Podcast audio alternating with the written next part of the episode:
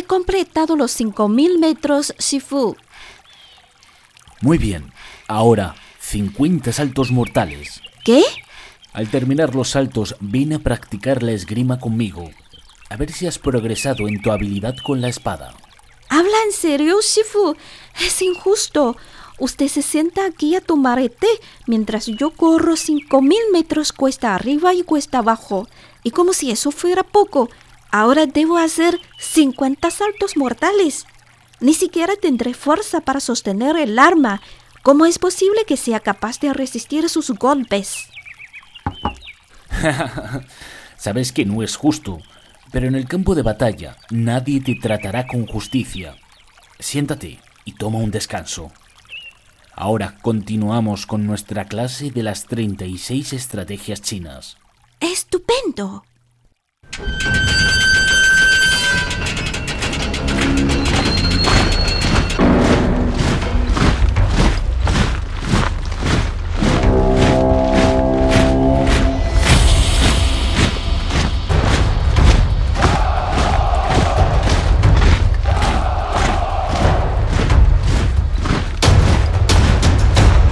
En el año 684 a.C., el marqués del estado Qi, Huang Kong, lanzó una guerra punitiva contra el vecino estado Lu, porque éste había apoyado a su rival al trono.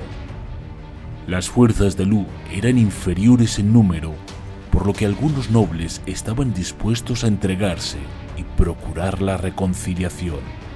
Sin embargo, el marqués de Lu, Chuan Kong, no deseaba rendirse sin luchar. Mientras tanto, se agitaba la situación en Lu. Marqués, permítame hablar. ¿Quién eres tú? Me llamo Cao Gui. Soy plebeyo. ¿Qué calificación tiene un plebeyo para hablar en la corte? Dejen que se acerque.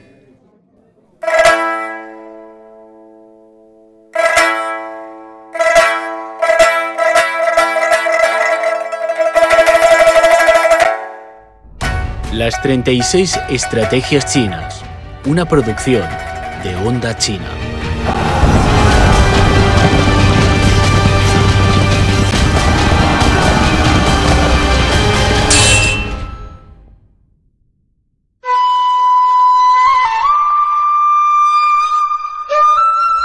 Relajarse mientras el enemigo se agota a sí mismo.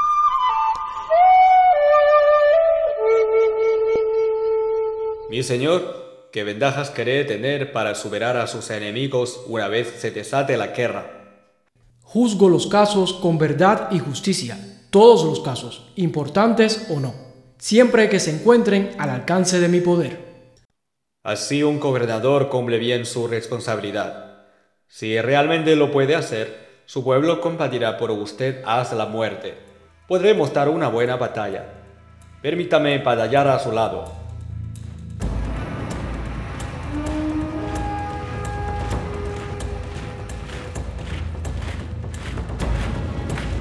Los ejércitos de Qi y Lu se enfrentaban en Chanshao. Zhao Kui se encontraba en el mismo carro que el marqués Chuan Kong para ayudarle a dirigir el combate.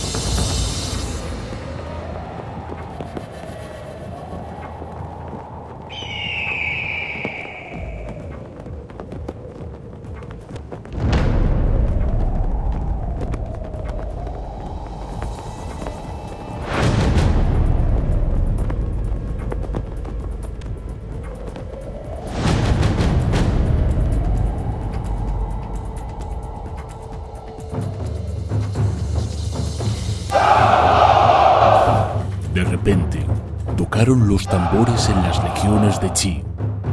Era el toque de guerra y señal de la cometida. Siguiendo el ritmo de los tambores, los soldados de Qi golpeaban el suelo o el escudo con sus armas y soltaban gritos de guerra. De acuerdo con los protocolos bélicos de aquella época, era el momento para que el ejército de Lu tocara los tambores y se preparara para lanzarse a la carga contra sus enemigos. ¡Toque de tambor! Un momento. Ordene a los soldados mantengan la formación de defensa y no se muevan. Aunque las palabras de Cao Kuei lo sorprendieron, el marqués de Lu siguió su consejo y respaldó la orden. Los guerreros de Lu tenían las armas listas, pero se mantuvieron en calma. ¿Qué demonios están haciendo? ¿Por qué no actúan según la tradición? ¿Atacamos ahora o no, general? ¡Aguarden! ¡Otro toque de tambor!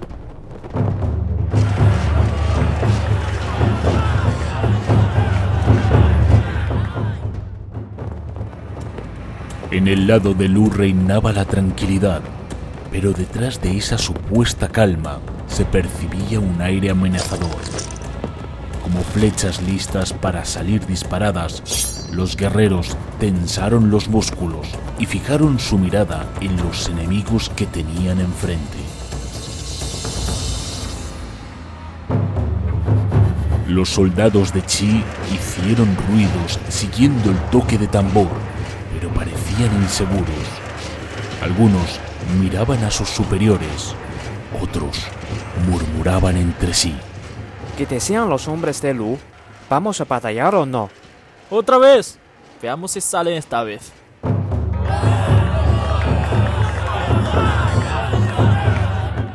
Ahora, ¡Toque de guerra! ¡A por ellos!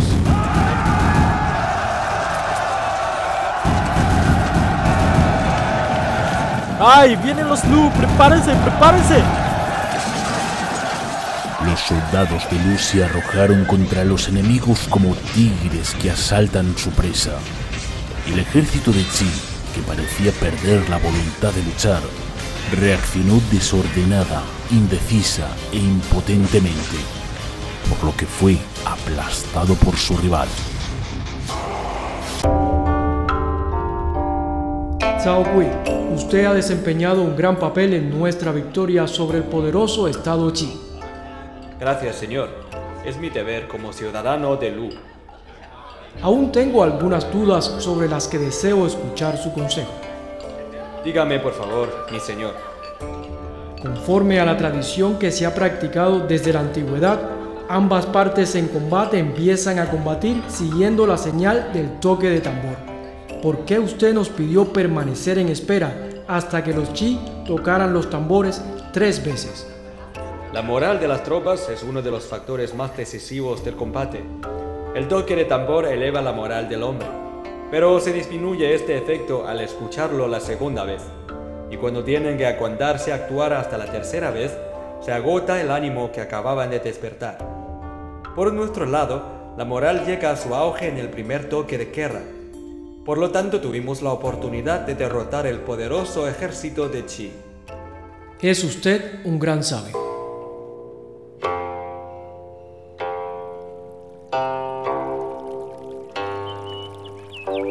Shifu, esta historia es el origen de un lenguaje hecho muy conocido en el chino, y Chi, que se traduce como el primer toque de tambor despierta el ánimo, ¿verdad? Correcto. Quiere decir hacer algo de una vez y con el entusiasmo vivo. Así que Cao Kui ayudó Lu a vencer el poderoso Chi con la estratagema de Chi. Zuo Qi no es una de las 36 estrategias chinas. La estrategia que usó Zhao Kui es Yi Yi Tai Lao. ¿Y Yi Tai Lao? Es fácil entender el significado literal de Yi Yi Tai Lao. Reposamos y esperamos que se canse el enemigo. Efectivamente, los soldados de Qi se agitaron, pero no pudieron efectuar el ataque, así que se fadiaron tanto física como anímicamente, y como consecuencia se redujo su fuerza que era poderosa. Por otro lado, los hombres de Lu reservaron su energía para liberarla de una vez, de manera que llevaron su fuerza a punto máximo. De allí surgió la oportunidad para que la parte débil pudiera vencer a la fuerte. Has hecho un análisis exacto. En la filosofía tradicional china, lo fuerte y lo débil son relativos y pueden transformarse el uno en el otro en ciertas condiciones. No se debe atacar un enemigo poderoso, completo y bien preparado, sino desgastarlo poco a poco, disminuyendo las ventajas del enemigo y distrayendo sus acciones. De esta manera, tomaremos las ventajas y la iniciativa, naturalmente. Pero si no atacamos al adversario, ¿cómo logramos desgastar sus fuerzas? Cuando tus fuerzas son muy superiores a las del contrincante, seguramente deseas una guerra relámpago para terminar lo más rápido posible. Pero cuando eres la parte más endeble, debes recurrir a todos los medios a tu alcance para que los agresores no puedan alcanzar su objetivo fácil y rápidamente. Por ejemplo, puedes elegir el campo de batalla más cerca de ti, así que cuando tus adversarios lleguen allí, desde lejos, ya estarás bien preparada y descansada. Al contrario, si el enemigo tiene un acantonamiento estable y seguro, debes encontrar maneras que le hagan sentirse amenazado y que le obliguen a movilizarse para agotarlo en acciones incesantes. Además, sabotear los suministros del enemigo también constituye una medida eficiente para debilitar al mismo. Al hablar de eso, ¿sabes el nombre de Mao Zedong? Por supuesto, Mao es el fundador de la República Popular China, un gran líder político. Es también un estratega distinguido. Propuso la famosa táctica para dirigir el ejército revolucionario de China. Cuando el enemigo avanza, retrocedemos. Cuando acampa, lo hostigamos. Cuando se fatiga, lo atacamos. Cuando se retira, lo perseguimos. Esta táctica que refleja la esencia de la estrategia antigua de Yi Tai Lao sigue siendo una orientación clásica para la guerra de guerrillas en todo el mundo. Trataremos algunos ejemplos sobre las batallas dirigidas por Mao Zedong en las futuras clases. No puedo esperar. Tengo otra pregunta, Shifu. Dímela. Obligar a las tropas del enemigo a moverse para fatigarlas en el largo trayecto seguramente fue una medida eficiente en la antigüedad para desgastarlas. Sin embargo, hoy en día tenemos sistema de reconocimiento preciso, tropas mecanizadas, transporte aéreo, unidades paracaidistas, así como ataque preciso de largo alcance como misil crucero. Así que ya es muy limitada la perturbación que puede causar la distancia en el espacio al adversario. Tienes la perspicacia para señalar este problema, mejor que muchos comandantes del mundo actual. Vamos a ver un caso en el que la aparente estrategia de relajarse mientras se agota el enemigo a sí mismo, en realidad lleva a la destrucción de la parte pasiva. Estados Unidos invadió Irak en 2003. El ejército iraquí, que batallaba en su propio territorio, se mantuvo a la defensiva de principio a fin para contener las agresiones norteamericanas. En una batalla para allanar el camino a Bagdad del ejército estadounidense, helicópteros armados de la undécima Fuerza Aérea lanzaron un ataque desde su base a cientos de kilómetros del objetivo. De la forma de más allá del alcance visual, destruyeron más de 70 tanques de la segunda brigada blindada de la división Medina del ejército iraquí. La mayoría de los tanques fueron destruidos cuando aún se quedaban en el búnker.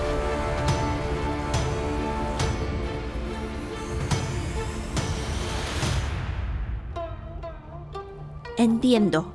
Relajarse no significa sentarse en una espera pasiva de que el enemigo se agote automáticamente. En cambio, hay que tomar la iniciativa para movilizar y desgastar las fuerzas adversarias. Si bien en una guerra moderna el desplazamiento en el espacio ya no es un factor importante que pueda afectar la fuerza y la moral de las tropas, ¿cómo podemos debilitar al enemigo? La guerra consume enormes recursos, incluidos los de reconocimiento, de la red, de la potencia de fuego, entre otros. A fin de agotar al contrincante, podemos, por ejemplo, instalar objetivos falsos para gastar las armas guiadas de precisión del enemigo, o enviar spam para saturar el ancho de banda de su red militar. Ahora, el núcleo de la estrategia de Yi Tai Lao se convierte en pagar un pequeño precio a cambio de obligar al enemigo a tomar acciones a gran escala y con cuantiosos recursos. Esta estrategia parece simple, pero resulta complejo al aplicarla en el terreno. Me queda mucho por aprender. Muy bien. Aquí tienes las referencias que debes leer después de la clase. Es mucho, Shifu. Lleva los libros a tu habitación y ven a practicar la esgrima conmigo no harán arancanés.